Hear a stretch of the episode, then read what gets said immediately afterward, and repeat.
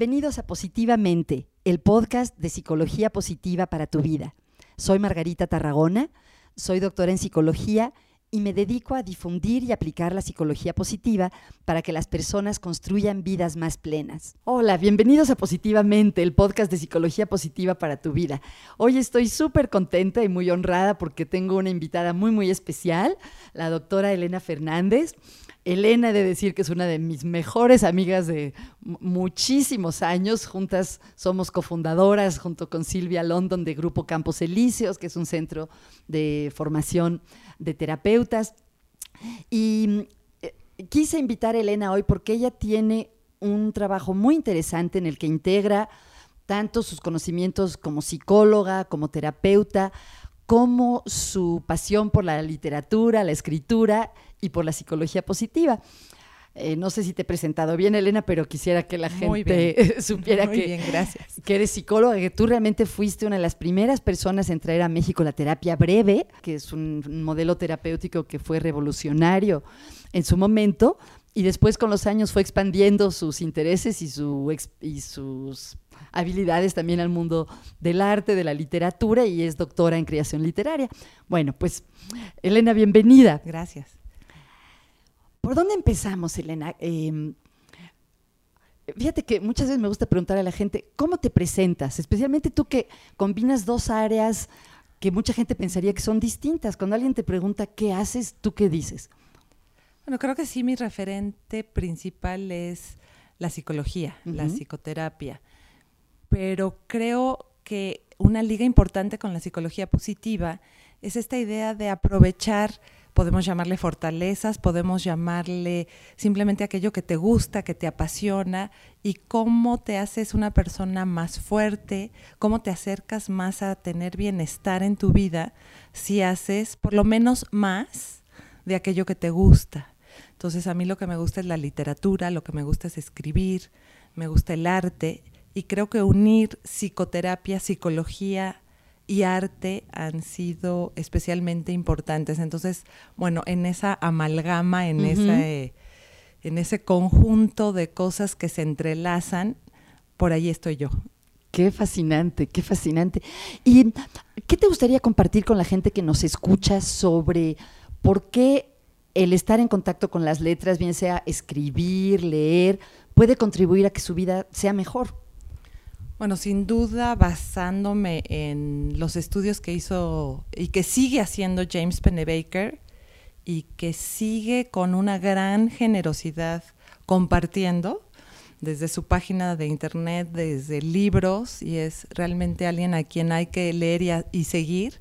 Su investigación, que ya lleva más de 30 años, sobre la escritura, y lo, el impacto que tiene en tanto la salud física como la mental ha sido maravilloso. Y toda la gente alrededor del mundo que ha contribuido a su investigación, a estas investigaciones que siguen hablando de algo que es tan sencillo, tan económico como tener lápiz y papel y escribir entre 10 y 20 minutos durante cuatro días seguidos y a veces si uno falla un día no importa.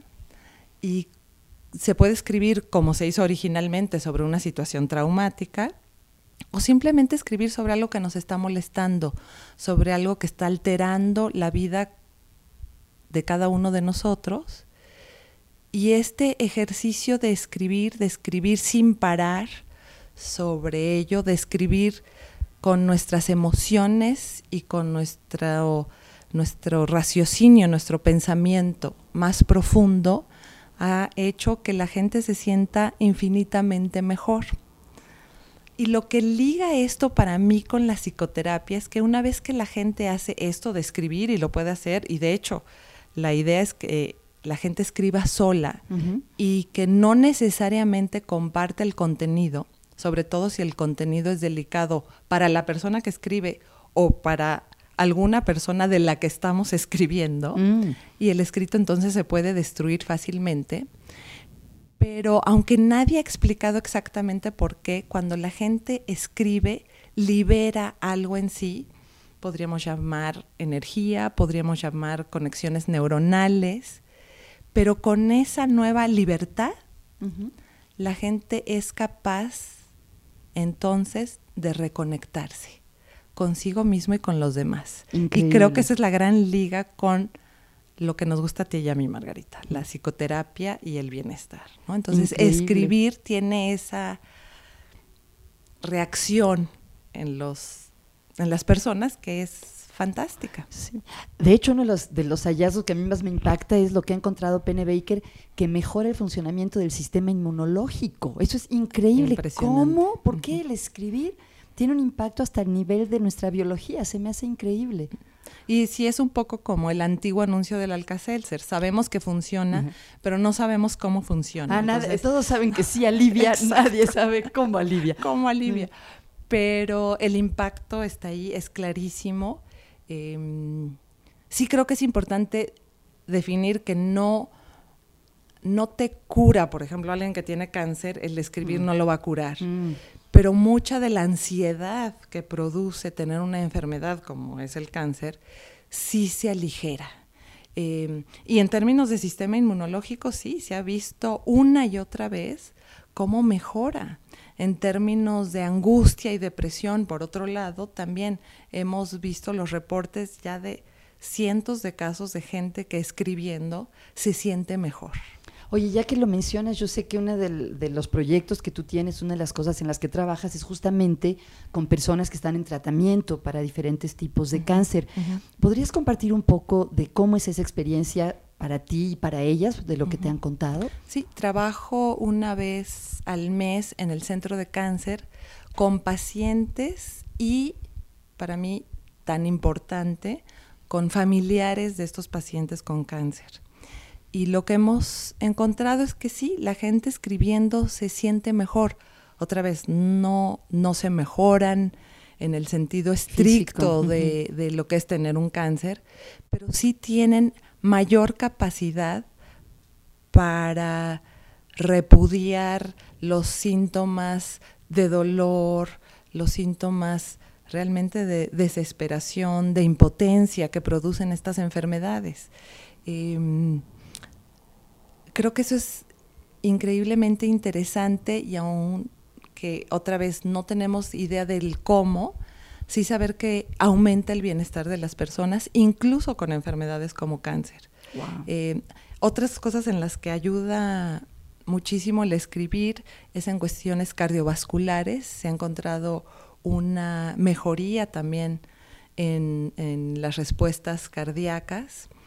Y, en fin, eh, no, es, no es magia, pero sí es algo que hay que tener en cuenta y es algo que nos puede ayudar en distintos momentos. Eh, ¿Por qué entre 10 y 20 minutos y estos cuatro días es muy interesante. Es una anécdota de Penne Baker y su grupo que estando en la universidad encontraron que había disponible durante cuatro días seguidos un salón y decidieron que, bueno, podían trabajar 20 minutos más o menos, pedirle a los alumnos de la universidad y que tenían estos cuatro días.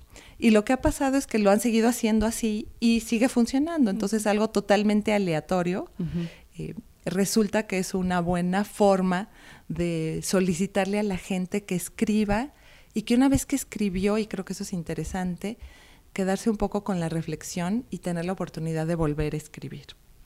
Qué increíble. Y eso hecho durante cuatro días, insisto, seguidos, pero no pasa nada si hay un día ahí que, nadie pudo, y, y que sí tiene ese impacto positivo.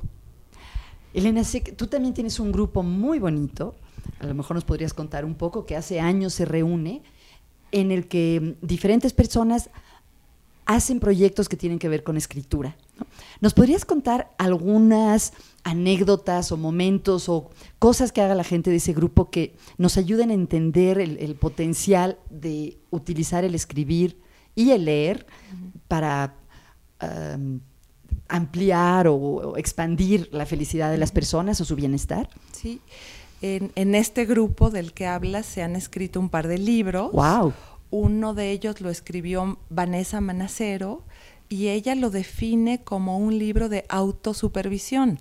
Vanessa es nuestra colega. Excelente, ella también es psicoterapeuta y ha trabajado ahora sí que creando cuentos de ciencia ficción, pero basados no en un solo consultante, sino en un grupo de consultantes con una problemática específica, y de ahí desarrolla un cuento, y ese cuento le ayuda a ella a trabajar mejor, a dar nuevas ideas a sus consultantes, y resultó, como decía antes, finalmente en un pequeño libro que a su vez le ha ayudado a algunos de nuestros colegas con sus consultantes.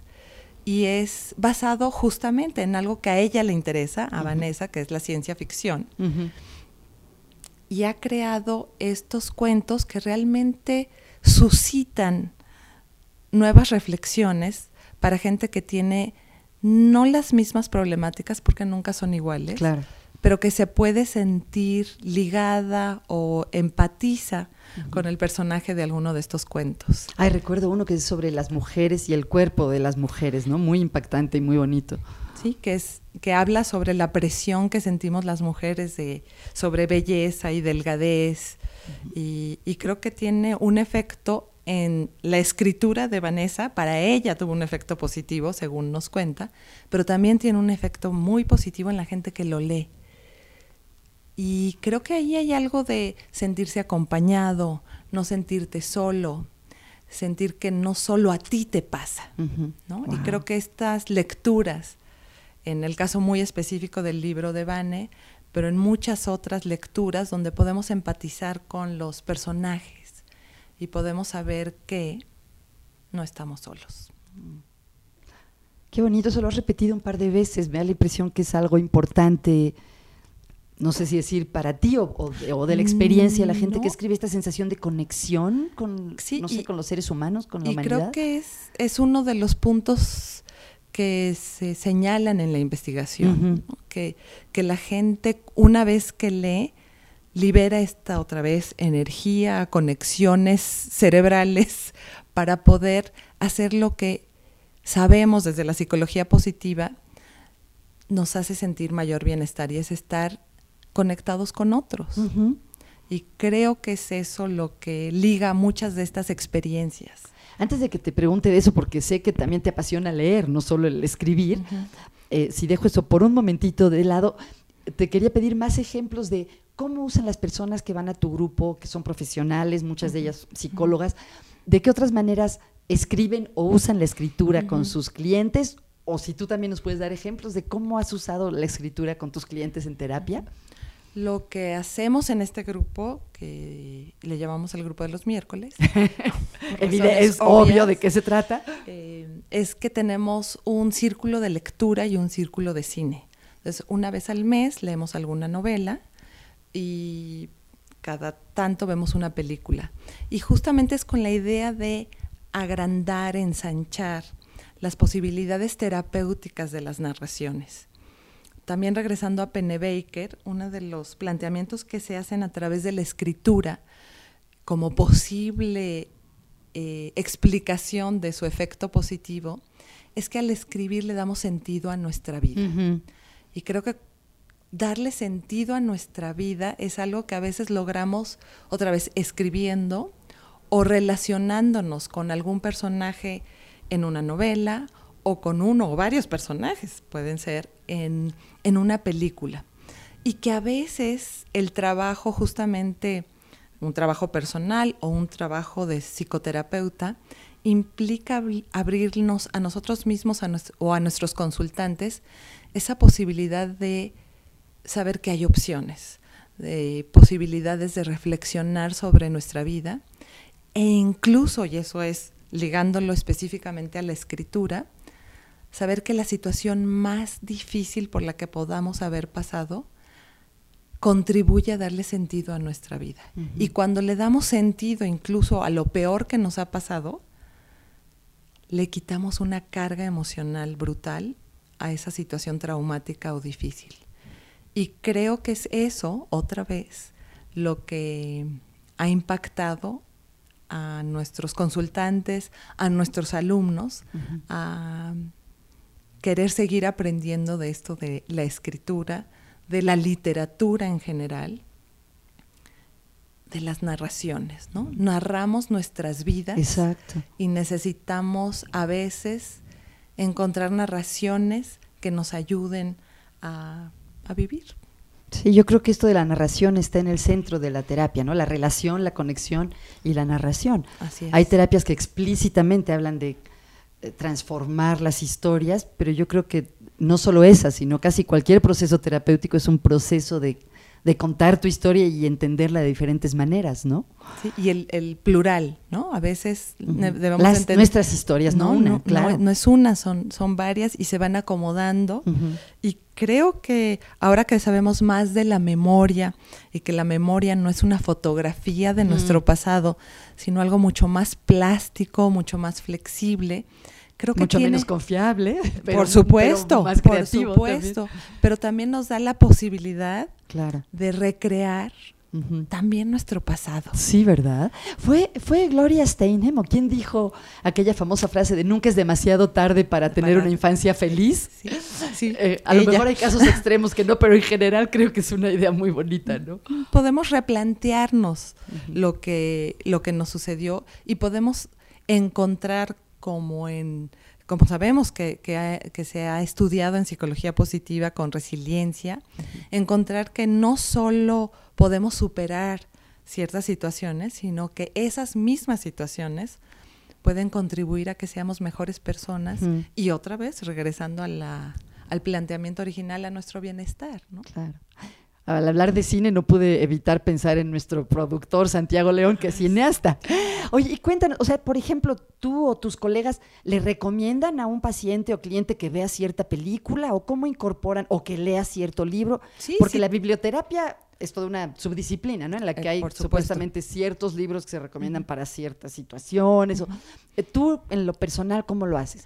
de ida y vuelta. A veces es leer algo que está leyendo el consultante Ah. y que le es importante. Ajá. Y entonces creo que cuando el terapeuta a lo mejor no puede leer todo, pero lee alguna parte o algo específico que para el consultante es importante, estamos otra vez creando un nexo que puede ayudarnos, terapeuta y consultante, a reflexionar y a vivir una situación de otra forma. Qué bonita idea, porque me hiciste darme cuenta que yo muchas veces les recomiendo libros a mis clientes, pero nunca me he tomado duda. la Y molestia. de- es de muy buena idea, ¿no? Pero qué bonito lo esto que tú dices, de que también, claro, que ellos me pueden recomendar a mí, y sobre todo lo que es importante para ellos. El, el lenguaje es maravilloso, pero también limitado.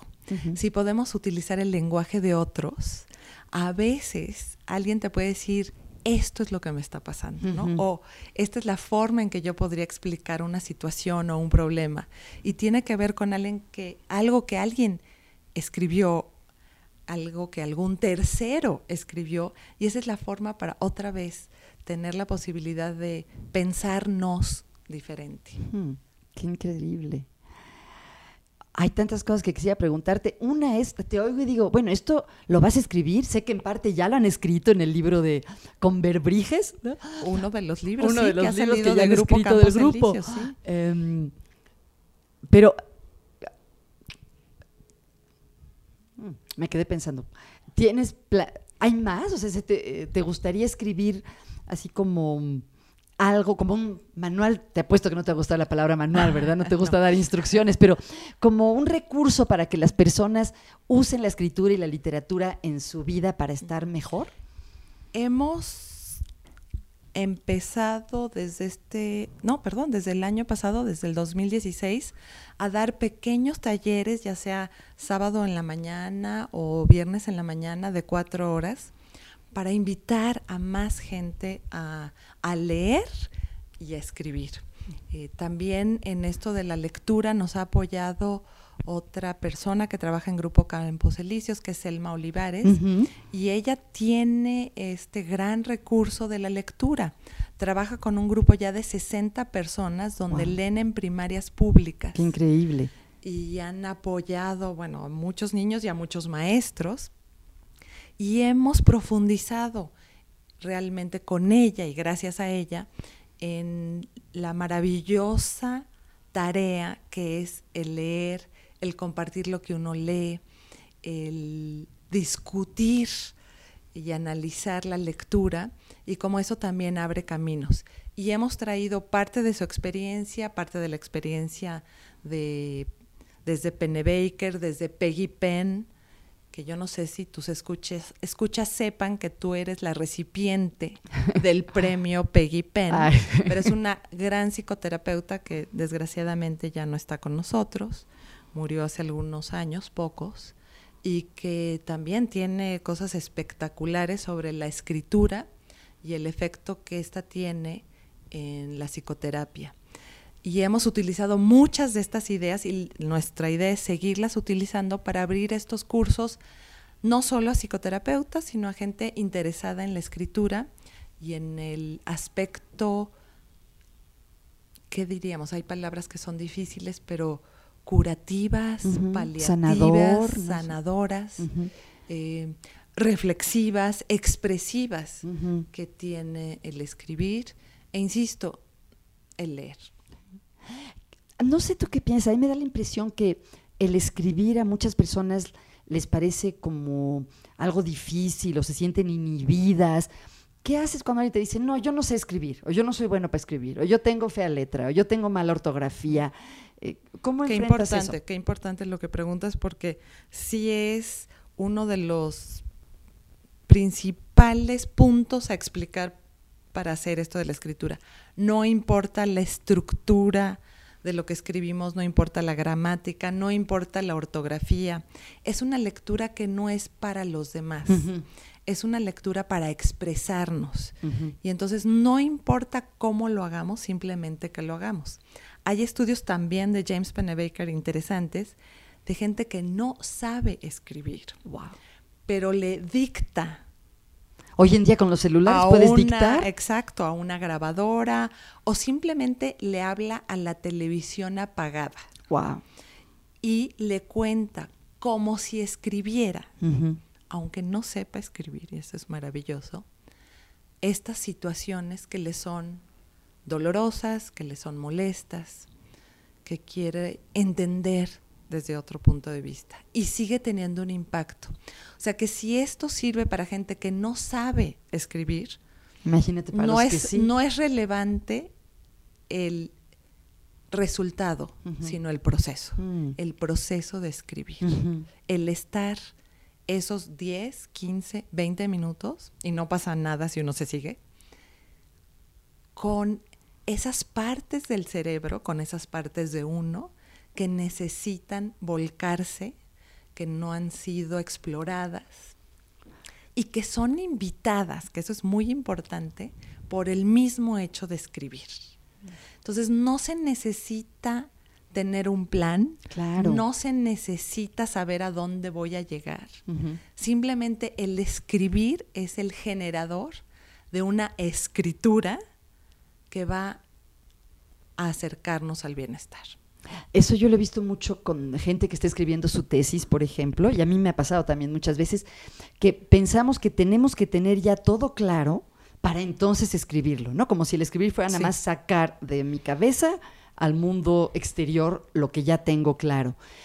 Y las investigaciones indican, y creo que también la experiencia, que no es así, que no lo tienes que tener claro, que al escribir se te va aclarando, ¿no? Así es, es, es, perfecto, ¿no? El escribir te ayuda a aclararte. El hecho de escribir el lápiz sobre el papel, y también puede ser escribir en computadora. Eso te iba a preguntar. Ah, ¿Qué dice la investigación o tu opinión que es, igual escribir a mano que, eh, que, en las herramientas digitales de hoy en día? ¿O hay alguna diferencia? Está dividido y creo que está dividido mientras más creativa es la persona, los escritores generalmente hablan de lo importante que es que escribir a mano. Mm. Hablan incluso de tener la conexión de la mano hacia el corazón y eso es a través del lápiz. Hoy en día, ¿tú crees que hay grandes autores que siguen escribiendo a mano?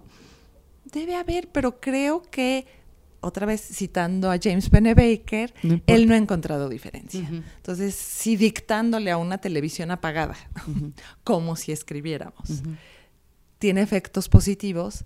Creo que hay que escribir como podamos. Si se nos facilita el lápiz, el lápiz. Si se nos facilita el teléfono, el teléfono. En fin, escribir. Oye, ahora que lo pienso, escribimos mucho hoy en día en cuanto a los chats, los mensajes de texto. Digo, no es escribir un cuento, pero en cierta forma, como que la comunicación escrita ha tomado un nuevo realce, ¿no? Y sí impacta cuando nos abrimos. Cuando somos capaces en un chat, en Facebook, en otros medios de los modernos, de poder compartir cuestiones que son dolorosas o difíciles, sí tiene un impacto positivo. Otra vez, es la conexión. La conexión, qué bonito. Pero si escribimos artículos científicos, si escribimos cuestiones académicas, si escribimos la lista del súper, no tiene un impacto positivo. Mm, lástima. Lástima, yo hago la lista del súper con mucha frecuencia. Pero escribir con esta idea de escribir sobre algo que... Que es importante, ¿no? y con el corazón y la razón, las dos cosas. Oye, Elena, siempre eh, bromeamos de que en mis tarjetas yo debo tener un asterisco que diga Margarita Tarragona, psicología positiva, asterisco, un enfoque solamente teórico, porque no aplico mucho lo que pregono. Tú al contrario, eres de las personas que conozco que realmente siento que ha construido una vida muy plena, mm, eh, digo, no puedo hablar por ti, pero es mi percepción.